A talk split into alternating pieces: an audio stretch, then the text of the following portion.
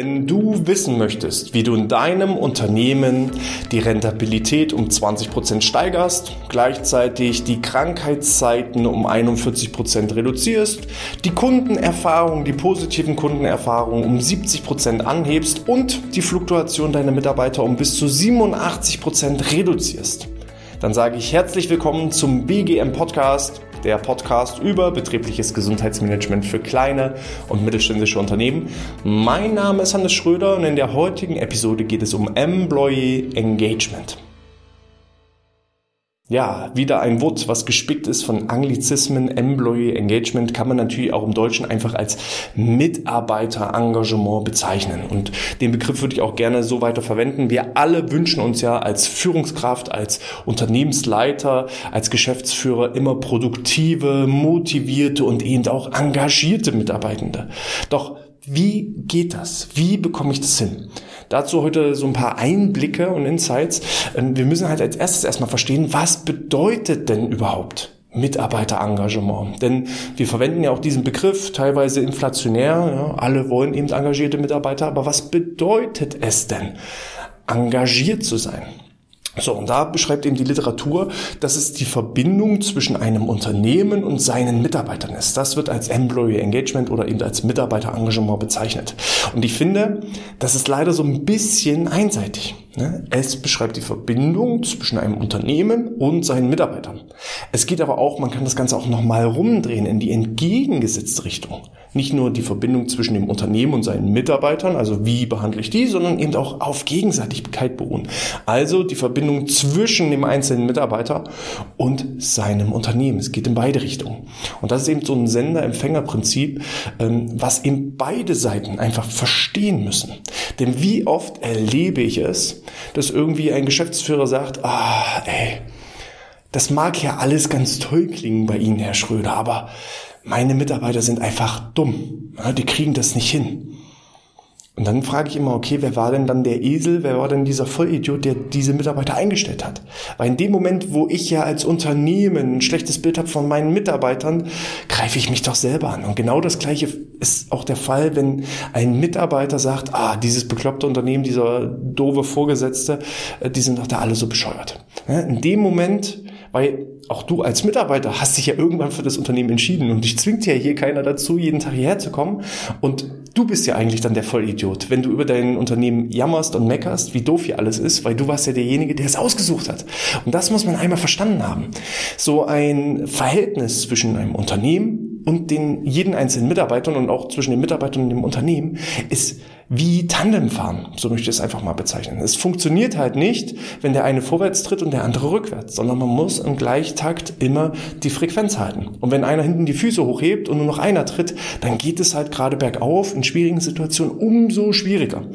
Und andere Unternehmen, die eben in derselben Taktung treten, die kommen dann ganz einfach den Berg hoch. Und das muss man einfach mal so verstehen. Jedes Mal, wenn ich als Führungskraft über meine Mitarbeitenden schimpfe, greife ich mich selber an, beleidige ich mich praktisch selber. Und genauso auch als Mitarbeiter. Jedes Mal, wenn ich schlecht über mein Unternehmen rede, gerade auch in der Öffentlichkeit, ja, man redet ja selten schlecht über seine eigene Arbeit am Arbeitsplatz, sozusagen als konstruktive Kritik, um das Ganze nach vorne zu bringen und weiterzuentwickeln und zum Positiven zu wenden. Nein, man meckert ja meistens in der Familie, im Familienumfeld oder unter Freunden oder in der Öffentlichkeit und jeder einzelne Freund, Kollege, Verwandte, Bekannte, jeder ist ja vielleicht auch potenziell Kunde von deinem Unternehmen. Und wie groß ist denn die Chance, wenn ich so negativ über mein Unternehmen rede, dass dann derjenige auch Kunde von meinem Unternehmen wird? Und wenn ich aber keine Kunden gewinne, und das muss man eben auch immer wieder verstehen, wenn wir keine Kunden gewinnen, weil wir schlecht über unsere Unternehmen reden, dann ist eben auch auf kurz oder lang mein eigener Arbeitsplatz gefährdet. Und dementsprechend ist dieses Verständnis des gegenseitigen Engagements. Ich brauche einen Arbeitgeber, der sich für mich als Mitarbeiter engagiert und ich brauche aber auch genauso engagierte Mitarbeiter in einem Unternehmen. Sonst funktioniert es nicht. Wie ist das Ganze denn auf, aufgebaut? Grundsätzlich gibt es so drei Teilbereiche in, im Bereich der Mitarbeiter, im Bereich des Mitarbeiterengagements.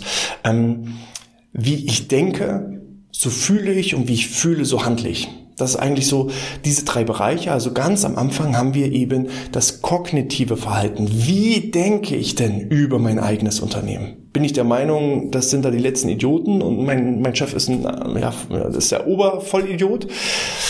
Ja, dann können eben im nächsten Schritt auch nur negative Emotionen entstehen. Dann habe ich schon schlechte Laune, wenn ich früh auf Arbeit gehe oder wenn der Wecker klingelt oder wenn ich abends ins Bett gehe, dann gehe ich schon mit so einem krummeligen Gefühl ähm, ins Bett, so ein Unwohlsein. Und wenn ich dann eben auf der Arbeit ankomme, ja, dann hänge ich mich eben auch nicht rein, dann werde ich mich nicht anstrengen. Und wenn ich dann auch tatsächlich nur so ein Söldner bin, und nur den Job mache des Geldes wegen, ohne irgendwie eine klare Zielsetzung, Zielstellung, dann werden auch meine Ergebnisse nicht unbedingt die Höchstleistung nach sich ziehen. Also Stufe eins ist, wie denke ich darüber? Und wenn ich eben mein, meine Gedanken verändere, und deshalb auch hier diese Podcast-Episode, und das richtet sich nicht nur an die Mitarbeiter, sondern eben auch an die Unternehmen, auch da soll ein Umdenken stattfinden. Wenn ich negativ über meine Angestellten spreche, über meine Teammitglieder spreche, dann kann ich auch nur negative Ergebnisse erwarten, weil diese Emotionen, die sich aufbauen, die äußere ich natürlich auch gegenüber meinen Mitarbeitenden. Und vor allem auch darauf, wo ich meinen Fokus richte, das ziehe ich automatisch an. Wenn ich eben denke, ah, der Müller, das ist der absolute Vollhorst, dann werde ich die positiven Dinge von dem Müller überhaupt nicht mehr sehen, sondern ausschließlich die negativen. Um dann zu sagen, habe ich es euch doch gesagt, wusste ich es doch. So, aber denkt bitte immer daran, ihr habt den Müller vielleicht auch eingestellt. Ja? Also seid ihr dann der Obervollidiot. Entschuldigt mich heute für diese vielen äh, entsprechenden Schimpfworte, aber ich denke, das macht das Ganze nochmal ein bisschen plastischer. Ähm, nehmt es bitte nicht persönlich. Ähm, aber ihr seht auch, ne, so wie ich denke, daraus entstehen Emotionen. Entweder im positiven Sinne, und Positives, Positives zieht automatisch Positives an, oder im Negativen. Und dann sehe ich automatisch auch immer nur die negativen Dinge. Selbst wenn mal der absolute Vollidiot was Positives macht. Und dementsprechend ändert sich eben auch mein Verhalten. Ja.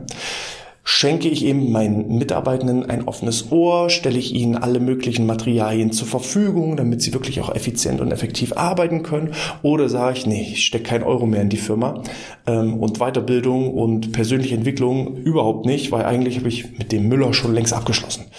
So, Andersrum genauso auch das Unternehmen, was dann, äh, der Mitarbeiter, der dann denkt, naja, ist eine Vollkatastrophe, mein Job. Ähm, ich habe schon schlechte Laune, wenn ich ins Bett gehe und erst recht, wenn ich aufstehe und erst recht, wenn ich da an die Arbeit komme.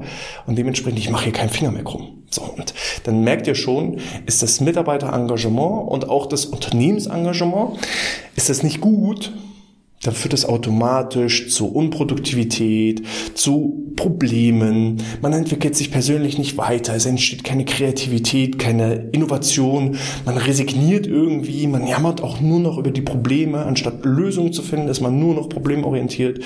Ähm, ja, und dann auf kurz oder lang kann ich mir selber die Entscheidung treffen, will ich mir das noch antun als Unternehmen oder mache ich hier die Butze dicht oder suche ich mir eben auch einen anderen Arbeitgeber. Da merkt ihr schon. Ne? Es ist so, es sind so kleine Entscheidungen. Es fängt halt ganz, ganz vorne an. Wie ich denke, so fühle ich und wie ich fühle, so handle ich. Kognitiv, emotional und dann das Verhalten. Im positiven Sinne ist ein engagiertes Unternehmen mit engagierten Mitarbeitern automatisch viel, viel produktiver.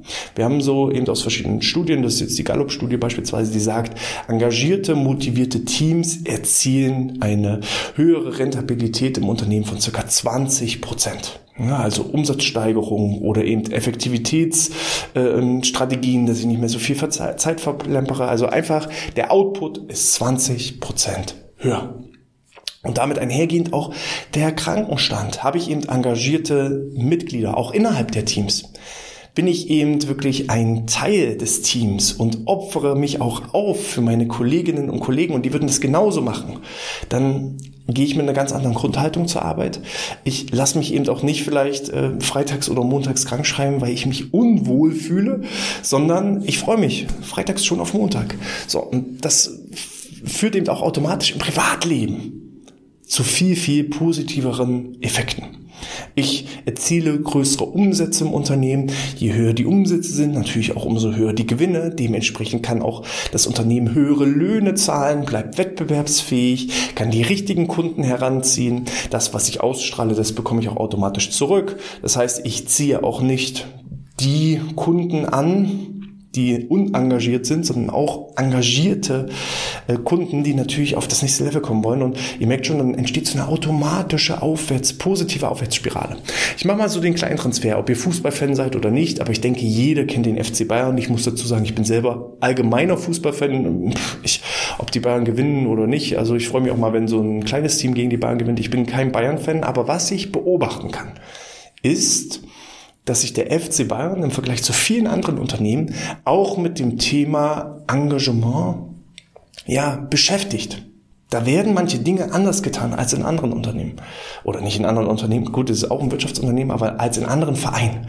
Da gibt es einen, einen Vorstand, der viele Jahre mit Uli Hoeneß und Karl-Heinz Rummenigge und so weiter, ähm, auch noch ein paar Leute im Hintergrund, der da jahrelang etwas verfolgt hat, Long Game, eine Strategie verfolgt hat und auch Visionen aufgebaut hat. Ich weiß nicht, ich kenne zumindest Mia San Mia, so ein bisschen, also wir sind wir sozusagen. Ähm, das ist so das Credo, das lebt man auch beim FC Bayern. Und wenn man dann eben auch schaut, da sind ganz, ganz viele Spieler, welche nicht unbedingt nur Söldner sind und äh, das Geld, also vielleicht spielen sie auch nur des Geldes wegen Fußball, aber auf jeden Fall ist es keine zusammengekaufte Truppe. So wie man das ja überall jetzt sieht, äh, dass irgendwelche Scheiß, irgendwelche Vereine aufkaufen und dann Unmengen Geld reinbuttern und dann sich irgendwie die besten Spieler zusammenkaufen. Und das sind aber keine Teams, sondern es sind letzten Endes nur Söldner. Die haben sich nicht mit dem Unternehmen, mit dem Unternehmen, mit dem Verein identifiziert. Dann gibt es auch häufig nicht irgendwie so richtig Werte und Traditionen und Philosophien. Und wenn ich da mal beim FC Bayern durchschaue, da ist ein Manuel Neuer, der da, glaube ich, schon über zehn Jahre spielt, ein Thomas Müller, äh, Robert Lewandowski und, und, und. Also viele Spieler, die sehr, sehr lange bei dem Verein sind, obwohl sie vielleicht bei anderen europäischen Clubs mehr verdienen könnten und wenig Unruhe, wenig Fluktuation, Spielerfluktuation, sondern eher eben strategische Veränderungen und selbst die Spieler, die irgendwann altersbedingt rausgehen aus dem Verein, so wie es ein Oli Kahn war oder ein, ein Hassan Salihamidzic, die werden dann in den Verein so mit integriert, dass sie dann eben die nächste Generation, der, der nächste Rummenigge und Hönes werden können. So, also da sieht man einfach, da ist ein großes Engagement von Seiten des Vereins gegenüber den Spielern und von Spielern des Vereins.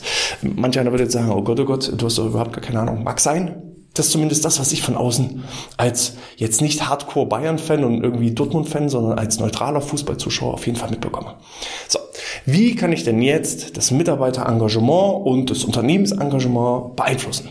Punkt eins ist natürlich erstmal die Umgebung, ja, die Kraft des Raumes. Da haben wir ja schon das ein oder andere Mal darüber gesprochen. Schaffe ich eben Wohlfühlatmosphäre, ähm, eine schöne Kulisse, gute Arbeitsmittel, sodass derjenige auch wirklich produktiv, effektiv, effizient auch arbeiten kann, dann habe ich automatisch schon gute Laune. Ja, muss ich mich aber jeden Morgen schon damit auseinandersetzen, dass der Drucker schon wieder nicht funktioniert, dann habe ich ja schon so eine Krawatte, obwohl der Tag noch gar nicht angefangen hat.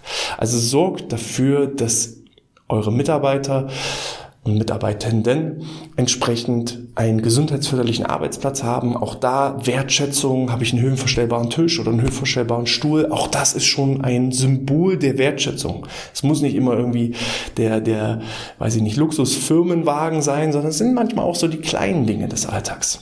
Dann natürlich auch der Führungsstil. Ja, und fangt da bei euch selber an. Der Fisch, ich komme ja aus dem Norden, der Fisch beginnt bekanntlich am Kopf zu stinken. Dementsprechend lebt selber eine positive, energieschaffende äh, Führungskultur mit bestimmten Werten und Philosophien. Ich glaube gar nicht, wie viele Unternehmen ich erlebe, die entweder gar keine Philosophie oder gar keine Werte haben oder wenn sie irgendwo auf irgendeinem Flur irgendwelche Leitbilder hängen haben, dann kennt das keine Sau. Wenn man dann mal einen Mitarbeiter fragt, sag mal, was sind denn so unsere fünf wichtigsten Leitbilder?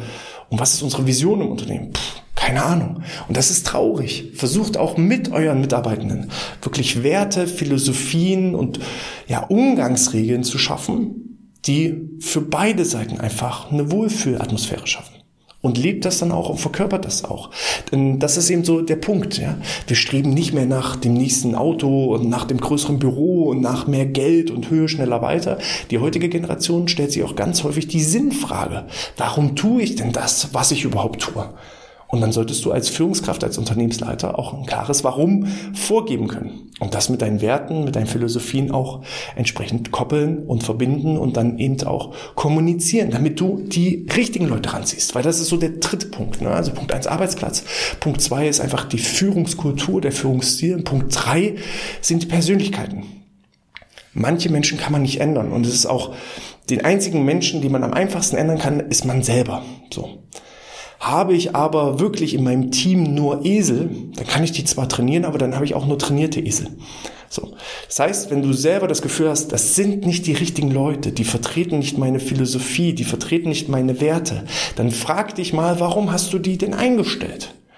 Ich suche immer nach Leuten, die sich mit unseren Missionen, mit unseren Visionen identifizieren können. Und ich kann inzwischen anhand nur der Bewerbung erkennen, wer kommt beispielsweise über YouTube und über Podcast und wer kommt einfach nur über eine Stellenanzeige von äh, der Agentur für Arbeit. Und die fallen gleich raus. ich will Leute, die sich mit der Mission und Vision, die ich ja auch hier regelmäßig teile, wirklich identifizieren können. Und so ist es auch mit den Kunden. Ich will nicht irgendwie Söldner sein und für irgendeinen Kunde arbeiten nur des Geldes wegen. Nein, ich will Leute haben, mit denen ich zusammenarbeiten kann, weil auch auch, ja, dann ist es so Kundenengagement. Ähm, wenn ich Bock habe auf den Kunden, dann liefere ich automatisch gute Ergebnisse und wenn ich gute Ergebnisse liefere, dann führt der Kunde, weil ja, Zielgruppe kennt Zielgruppe, führt mich automatisch zu den nächsten richtigen Kunden. Ja. Habe ich auch da, auf Deutsch gesagt, so einen Arschlochkunden, den will ich gar nicht, weil der zieht nur noch mehr Arschlochkunden an.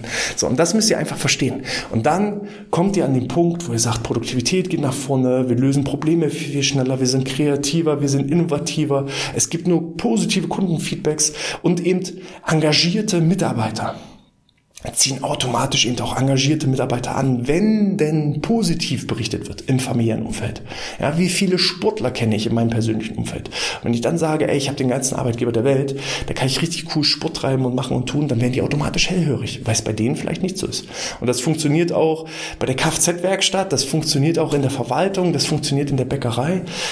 Jeder Bäcker kennt garantiert auch andere Bäcker Gesellen und Meister. So, und wenn ich dann eben positiv über meinen Arbeitgeber spreche, dann ist die Chance groß, dass eben demnächst vielleicht auch die richtige Bewerbung dann auch bei meinem Arbeitgeber landet. Und dann ziehe ich die richtigen Mitarbeiter wieder ran und dann ist das so diese positive Erfolgsspirale.